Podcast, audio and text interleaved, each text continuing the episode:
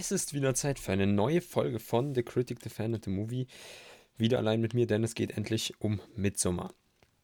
Bevor ich damit starte, und es wird eine etwas andere Folge, denke ich, da es nicht so im Dialog laufen wird wie sonst. Natürlich klar, wenn ich alleine bin. Vorher kurz, ja, wo findet ihr uns? Ihr findet uns auf iTunes bzw. Apple Podcast, je nachdem, ob ihr ein iPhone verwendet, ein iPad oder die iTunes-Anwendung auf dem PC. Ansonsten bei Spotify, bei Deezer, bei Stitcher, bei Google Podcast, falls es jemanden gibt, der das schon verwendet. Und ansonsten könnt ihr uns auf Social Media bei Facebook und Instagram at criticfanmovie finden. Und wer kein Social Media hat und auch irgendwie keine Podcast-App des Vertrauens, der kann direkt auf unsere Webseite gehen und da sich die Folgen anhören. Findet da auch alle anderen Plattformen, könnt einen Kommentar schreiben, quasi einen Leserbrief, gerne, wir würden uns freuen. Kritik ist immer gut, wenn sie vernünftig ist. Und ansonsten könnt ihr uns auch gerne mal einen Wunsch schreiben, was wir uns, was wir für ein Thema besprechen sollten, was wir vielleicht für eine äh, Top-Liste mal machen sollten, ob wir irgendwas komplett ändern sollten oder ganz einfach mal einen Film besprechen oder auch ein aktuelles Thema, dann sagt einfach Bescheid. Die Internetseite heißt critic-fan-movie.de. Und ansonsten solltet ihr uns auch über Google finden, wenn ihr einfach The Critic Defended the Movie sucht. Soweit, so gut. Bevor ich jetzt ganz loslege, noch eine kleine Bitte. Es wäre ultra geil. Also wirklich, wir würden uns sehr freuen, wenn ihr, falls ihr bei äh, iTunes zuhört oder generell einen iTunes-Account oder Apple-Account habt, ein iPhone, whatever, geht mal in die Apple Podcast oder iTunes-App und ähm, abonniert uns dort und gebt eine Bewertung, weil das pusht unseren Podcast nochmal ein bisschen mehr nach oben und das ist schon fast ein bisschen wertvoller auf iTunes bzw. Apple Podcast da Bewertungen und Abonnenten zu haben als gehörte Zeit. Aber ansonsten hört natürlich wie immer, teilt es gerne auf Social Media, gerne auf Facebook, gerne auf Instagram, gerne auf Snapchat, wo auch immer. Wäre mega. Dann könnt ihr, könnt ihr uns was Gutes tun und vielleicht freut sich der eine oder andere, wenn er einen coolen Podcast von euch empfohlen bekommt. Also teilt das Ding, liked das Ding, abonniert und bewertet. Wäre mega. So, Midsommer. Letztes Jahr kam ja Hereditary raus. Ich habe den im Kino leider verpasst und ich, bevor er rauskam und bevor die ganzen guten Kritikerstimmen da waren, war ich mir auch nicht sicher, ob es gut werden wird. Äh, dann kamen aber die einzelnen Stimmen und es kamen immer mehr Stimmen und es hat sich nach einem ziemlich guten Film angehört, aber ich habe es dann nicht mehr ganz geschafft, so wirklich. Hundertprozentig wollte ich es auch nicht. Mir war es jetzt nicht so wichtig, dass ich den im Kino sehe. Hätte ich jetzt im Nachhinein vielleicht doch machen sollen. Hab die dann aber, sobald er auf Blu-ray rauskam, mir geholt angeschaut und ja, der Film hat mich schon ein bisschen umgehauen. Hereditary, das ist ein Film, der immer wieder Twists und Turns geht, die nicht sehr erwartbar sind und das ist ja heutzutage nicht mehr der Standard. Oft haben wir den gleichen Einheitsbrei und das ist ein Film gewesen, der wirklich mindestens zweimal im Film sich plötzlich in eine ganz andere Richtung entwickelt. Und das fand ich ziemlich geil. Dann habe ich mitbekommen, dass der Regisseur Ari Aster einen weiteren Film jetzt dieses Jahr schon gleich rausballert, nämlich Midsommar. Kam auch ein erster Trailer und es sah schon wieder sehr interessant aus.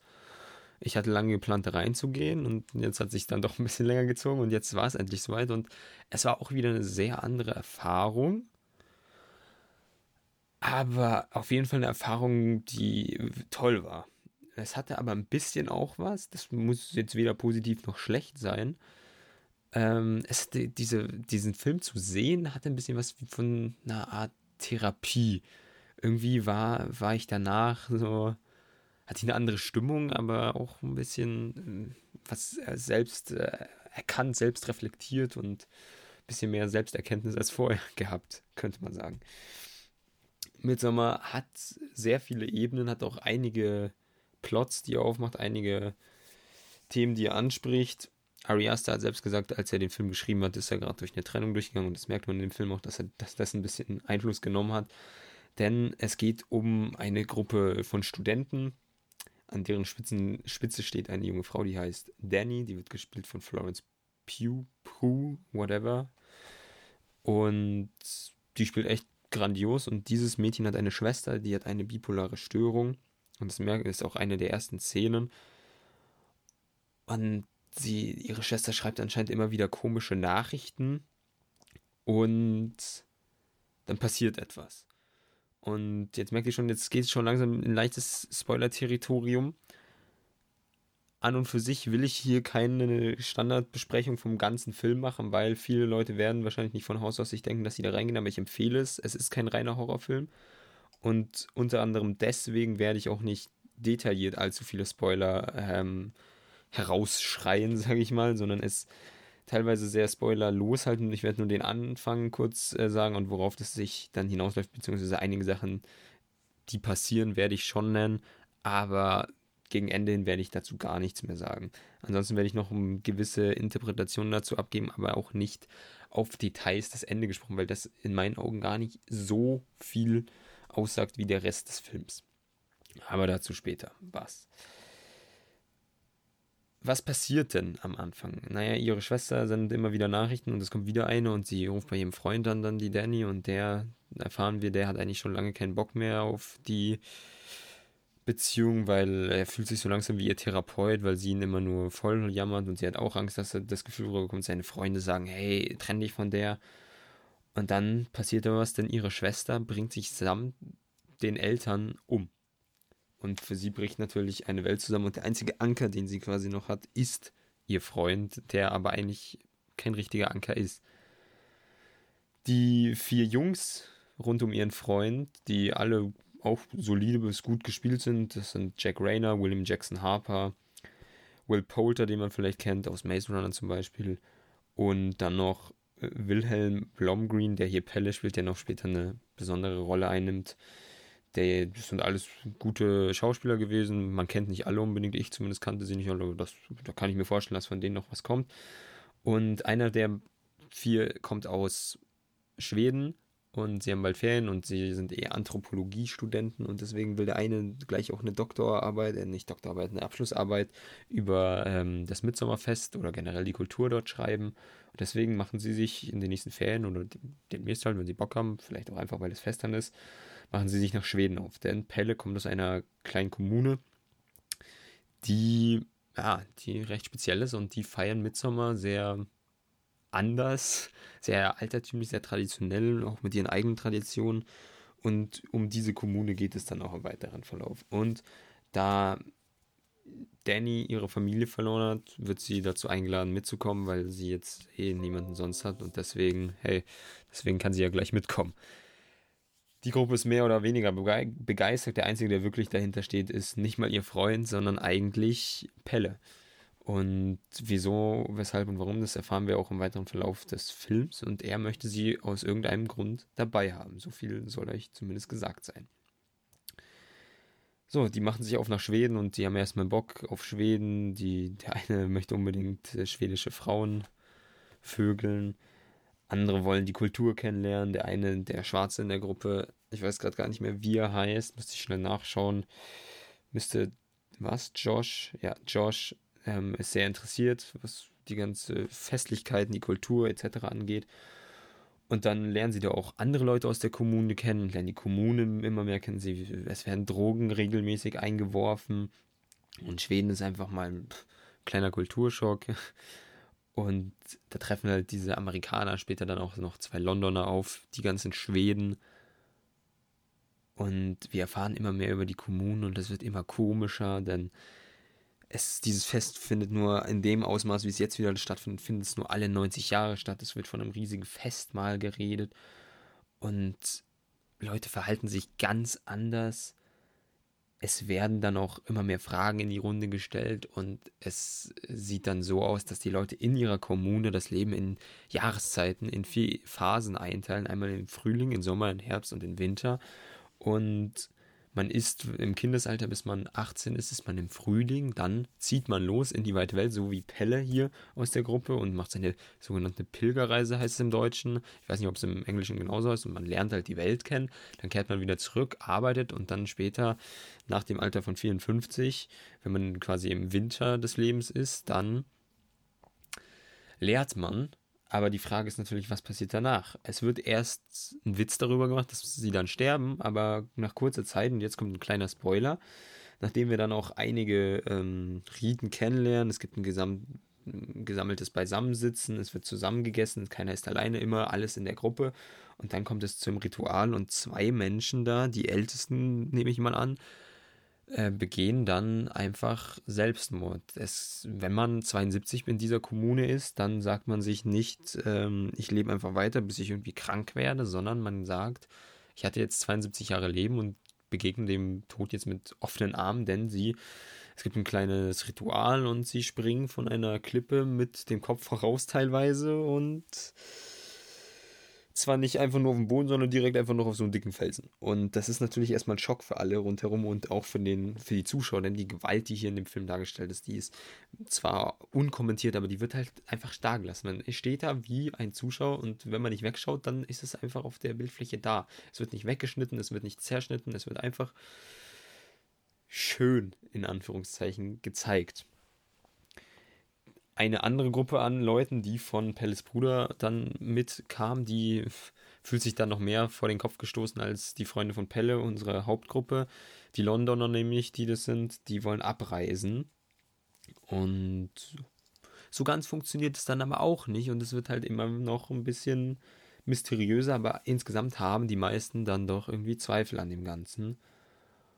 Und ja, es wird dann darauf geschoben, dass der Bruder von Pelle die Leute nicht richtig vorbereitet hat und Pelle hat vielleicht auch unsere Charaktere und uns, wir wurden auch nicht richtig vorbereitet, was uns da erwartet. Und das ist erstmal ein heftiger Einschnitt. Es war vorher alles friedlich, es war relativ ruhig, der Film, bis auf den Suizid am Anfang.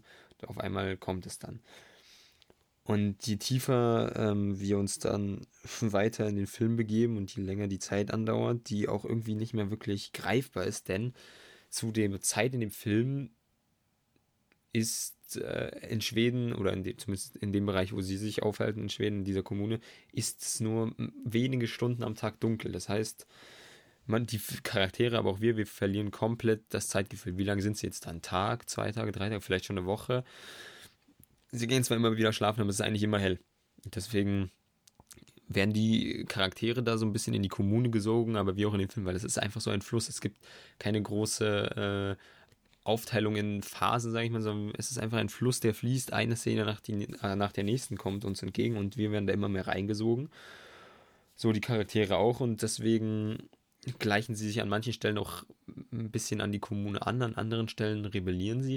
Und so kommt es aber auch innerhalb von der Gruppe zum Streit, aber auch mit einzelnen Kommunenmitgliedern und dann entwickelt sich einfach eine Spirale, die sie da immer weiter hineinreitet. Und so viel soll erstmal gesagt sein. Und am Ende geht es dann vor allem auch wieder um die oft in dem Film angesprochene Maikönigin. Wenn man den Film sieht, weiß man, worauf ich hinaus möchte. Und dann aber auch um, ja, wie es weitergeht. Denn es wird die Frage auch in den Raum geworfen, wie funktioniert dieses Dorf eigentlich? Gab es denn da schon Inzest? Weil wenn man so eine kleine Gruppe hat, eine kleine Gruppe von Menschen und die überdauert hunderte, tausende Jahre, dann entweder kommen da neue Leute hinzu oder es wird Inzest betrieben und ja, ähm, vielleicht tritt ja auch beides auf. Ein Ziel scheint es aber dann wirklich zu sein, wieder neue Leute da reinzubekommen. Das hat einen leichten Sektencharakter. Aber ob es alles so wirklich ist und wie es funktioniert, das solltet ihr selber lieber erfahren.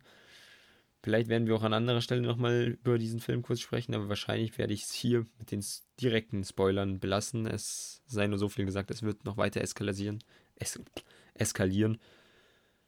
Und man wird weiter reingesogen bis, ähm, bis zu einem wirklich geisteskranken Ende. Da muss gesagt sein, der Film ist eh an manchen Stellen ein bisschen verstörend, aber es fliegt einem nie ganz horrortechnisch was, horrortechnisch klassisch was ins Gesicht. Der Film hat einige Parallelen zu Wicker Man. Das hat äh, der Regisseur, glaube ich, vorher aber auch bekannt gegeben, dass er sich davon inspirieren hat lassen. Und das merkt man auch. Es ist diese, diese Frage, was ist das hier für eine Gesellschaft, ist in beiden Filmen ähnlich da. Das Ende hat vielleicht auch die eine oder andere Überschneidung, obwohl die Eskalation hier vielleicht noch größer ist. Der Film an sich bietet halt harte Bilder, aber keine Jumpscares. Er ist auch schwer als Horrorfilm zu definieren. Und ich habe für mich eher die Definition symbolisches Gesellschaftsdrama gefunden was erstmal jetzt klingen mag, als wäre ich selbst ein bisschen verrückt. Aber eigentlich, wenn wir jetzt auch gleich die Interpretation betrachten, beschreibt es das für mich am besten. Bevor ich jetzt interpretiere, möchte ich noch kurz sagen, die Musik war unglaublich toll. Das Design, Set-Design und ähm, generell die Regie waren krass. Es waren tolle Schnitte. Es war wirklich, als ich Ari Aster da beim Schreiben hat er wieder einen tollen Film rausgebracht, denn für mich ist das auch hier, ja, ich bin die ganze Zeit am Schwanken. Ist er so gut wie Hereditary? Ist Hereditary besser, schlechter? Ich fand Hereditary ja sehr geil, muss den jetzt nochmal sehen, bis ich wirklich so einordnen kann welche gefällt mir besser, gefallen sie mir gleich gut, aber Midsommar ist auf jeden Fall eine 9 für mich gewesen. Es ist ein sehr anderer Film. Es ist ein Film, der auch vielleicht ein bisschen missverstanden wird. Ich saß ein paar Mal im Kino und Leute haben gelacht. Es war, waren auch sehr abstruse Szenen, aber ich fand die nicht so witzig, auch wenn man hätte lachen können. Wenn, dann wäre es aber von meiner Seite eher ein zynisches Lachen gewesen, denn es ist eigentlich eher verstörend, was dann passiert oder halt sehr, sehr, ja, verabscheubar, wenn es dieses Wort gibt. Aber generell war das ein Film, der wirklich handwerklich perfekt war, in meinen Augen. Ähm, da muss man sagen, Ari Aster, dafür, dass der Mann erst zwei große Filme gemacht hat, ähm, sieht er sehr vielversprechend aus und ich freue mich jetzt schon auf den nächsten Film von ihm. Er ist einer der Regisseure jetzt in jüngster Vergangenheit, die mir besonders ins Auge gefallen sind und ich denke mal, dass der Mann noch weiteres Krasses bringen wird und wahrscheinlich werden wir das dann früher oder später hier auch noch besprechen. So, dann geht's mal zur Interpretation, würde ich sagen. Und jetzt, selbst jetzt äh, kann man alles noch erwähnen, finde ich, ohne dass man in den Spoilerbereich geht. Wir haben Studenten, denen wir folgen. Und die Studenten, die sind zwar nicht blöd, wir wissen, sie haben schon einiges erlebt und nicht jeder ist imstande oder möchte studieren. Das heißt, sie möchten ja mehr wissen, aber trotzdem sind sie immer noch so weit, dass sie ja nicht selbst eine große Erfahrung haben. Und genau so geht es dem Publikum eigentlich auch. Deswegen ist es brillant gewählt, ähm, wen wir hier als, wem wir hier folgen, welche, welchen Figuren. Und die kennen Schweden nicht. Wir, ich zumindest kenne Schweden auch nicht. Und wir werden als Publikum, wir haben ja auch Filme gesehen, aber wir haben vielleicht nicht noch nie so einen Film wie das hier gesehen. Wie Midsommar oder generell so eine Art von Film. Und wir haben auch nicht, wir wissen auch nicht, was wirklich auf uns zukommt. Midsommar hatte ein oder zwei Trailer, aber wirklich viel verraten haben die nicht, außer dass es irgendwie crazy wird. Und das heißt, wir, wir, aber auch die äh, Charaktere wissen beide nicht, beide Parteien nicht, was auf uns zukommt und sind auf jeden Fall wahrscheinlich was anderes gewohnt als das, was uns gleich erwartet. Und deswegen kann man sich, finde ich, sehr gut mit den Charakter Charakteren identifizieren, wo man die Frage stellen könnte, würde man nach den ein, zwei Sachen, die da passieren, nicht vielleicht auch das Handtuch werfen und aufstehen und gehen? Was man natürlich im Kino nicht machen sollte. Das soll kurz gesagt sein. Auf der anderen Seite hat man auch einen gewissen Amerikanismus und ja, darüber wird sich auch lustig gemacht. Da kommentiert Arias da ein bisschen das Verhalten von Amerika oder von standard-atypischen Amerikanern, die einfach reingehen und äh, wenn es nicht nach ihrem Weg geht, dann wieder abhauen. Das kommentiert er kurz. Er lässt es aber auch erstmal so stehen und dann sehen wir halt Schweden, was eigentlich in letzter Zeit ein sehr progressives Land äh, ist, aber hier durch dieses Midsommer-Festival, was sehr in echt auch gibt, aber natürlich denke ich mal nicht in dieser abstrakten, verrückten, natürlich nicht ganz legalen Weise. Ähm, aber es gibt es ja und das, dadurch wird Schweden hier in ein ganz anderes Licht gerückt, denn Schweden ist eigentlich hier ein modernes Land und hier wird ja auf uralte Traditionen zurückgegriffen, die auch mit dem heutigen, zumindest bei uns in Westeuropa und Amerika etablierten Weltbild nicht mehr ganz äh, vereinbar sind. Es wird viel auf die Natur zurückgegriffen, auf alte Mythologien, auf heidnische Rituale, sage ich mal, und heidnische Traditionen. Und es ist halt eine andere Kultur, die sich da gebildet hat. Und wenn man sich dann nochmal fragt, so ja, wir sind was anderes gewohnt, ist es dann okay? Oft wird gesagt, ja, andere Länder, andere Sitten, aber ist es vielleicht nicht die beste Herangehensweise oder Vielleicht doch, ich, man weiß es nicht, es ist schwierig. Können wir sowas verurteilen, wenn die Leute das freiwillig machen? Ja, und es geht viel auch darum, halt um die unterschiedlichen Kulturen hier in dem Film. Viele haben bei ihrer Interpretation, die ich bisher jetzt gesehen, gehört oder gelesen habe, sind sie vor allem auf die Beziehung eingegangen, die hier auch eine Rolle spielt. Aber dies finde ich nur die erste Ebene, die sehr offensichtlich ist. Die zweite Ebene ist dann die Kultur und auch die Relativierung von dieser Kultur von beiden Seiten, aber eigentlich finde ich. Und das hat auch ähm, einer meiner persönlichen Lieblingskritiker, nämlich die Filmanalyse, Wolfgang M. Schmidt von YouTube hat ähm, da auch über den Kulturrelativismus gesprochen. Fand ich sehr gut und er ist auch einer der Filmkritiker, den ich am ehesten zuhöre, den ich sehr schätze mittlerweile. Aber ich finde auch, er hat, äh, hat zwar wieder eine gute Kritik abgegeben, aber man kann noch einen Schritt weiter gehen, finde ich. Denn es geht nicht nur um den Kulturrelativismus, sondern es geht noch eine Schicht weiter. Denn ich finde, man darf nicht nur sich die Frage stellen, ob die Kultur, die dort entgegengebracht wird, vielleicht einige Schwächen hat und es nicht das Recht gibt, dass, ähm, dass wir sie kritisieren, nur weil sie anders ist, auch wenn sie vielleicht nicht sehr ja, menschenrechtskonform an manchen Stellen ist, aber auf der anderen Seite sollte man sich die Frage stellen, ob nicht diese Kultur fast so funktioniert wie unsere, nur oberflächlich unterschiedlich. Denn ich finde vor allem, dass Midsommar und die Kommune und generell eigentlich dieser gesamte Film eigentlich ja, unsere Gesellschaft widerspiegelt und wie wir uns verhalten, beziehungsweise wie die Gesellschaft sich verhält und wie auch ähm, das Zusammenspiel von Gesellschaft und Individuum tagtäglich sich ereignen wie es äh, momentan oder generell schon seit Ewigkeiten funktioniert, größtenteils. Und das ist, ähm, wenn es Ari Aster so gewollt hat, dann ist es, finde ich, ein sehr, ja, leicht pessimistisch angehauchter Blick auf unsere Gesellschaft, aber ich verstehe ihn und das sehe ich auch ähnlich. Es ist, für mich zeigt der Film, wie wir als Individuum einfach in unsere Gesellschaft ohne groß Fragen zu stellen oder dann dafür die Konsequenzen tragen zu müssen, in unsere Gesellschaft reingezogen werden und sich alles dadurch im Kreise dreht und eigentlich der Fortschritt oder das andere auf das Neue vielleicht auch auf der Strecke bleibt und wir einfach in diesem Sumpf, sage ich mal, der Gesellschaft äh, untergehen und uns eingliedern. Und darum geht es für mich in Midsommar. Und das ist, finde ich, eine interessante Message. Wenn ihr den Film gesehen habt, dann sagt mir, ob ihr das ähnlich seht, ob ihr jetzt vielleicht durch den Podcast darauf selber gekommen seid, ob ihr denkt, hey Max, wir wissen, du äh, interpretierst, mittlerweile haben wir schon einiges ertragen, aber jetzt hast du es auf die Spitze getrieben, vielleicht, vielleicht auch nicht.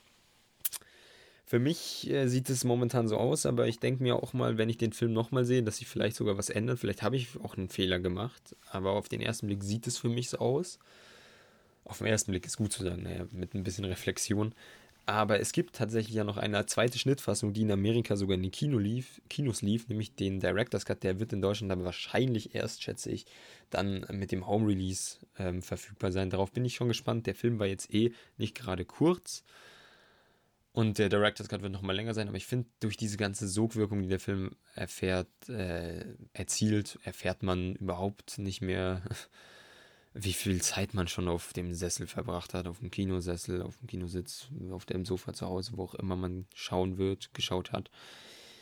Sondern man wird komplett, verliert sich in diesem Film, so wie die Charaktere in der Kommune. Das soll auch das Schlusswort sein und ich hoffe, es hat euch gefallen. Ich weiß nicht, ob wir sowas öfter machen. Eigentlich äh, liebe ich es, mit Max im Dialog zu enden oder gerne auch mal im Streit, wie zum Beispiel bei unserer Boys-Folge. Schreibt uns mal, wie euch sowas gefällt, was ihr lieber habt, ob man öfter hier sowas machen sollte, ob er mal was alleine machen sollte. Schreibt uns, teilt uns, liked das Ding, bewertet das Ding und macht's gut und bis zum nächsten Mal. Dankeschön und ciao.